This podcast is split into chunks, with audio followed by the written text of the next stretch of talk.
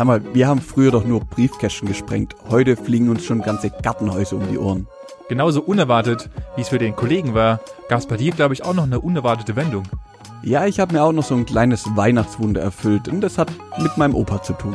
Und das ist nicht nur die einzige gute Nachricht, denn ich habe noch ein paar gute Nachrichten von diesem Jahr zusammengefasst, die du, glaube ich, noch nicht so gehört hattest. Dann lass doch das ganze Negative für nächstes Jahr einfach mal wegfallen.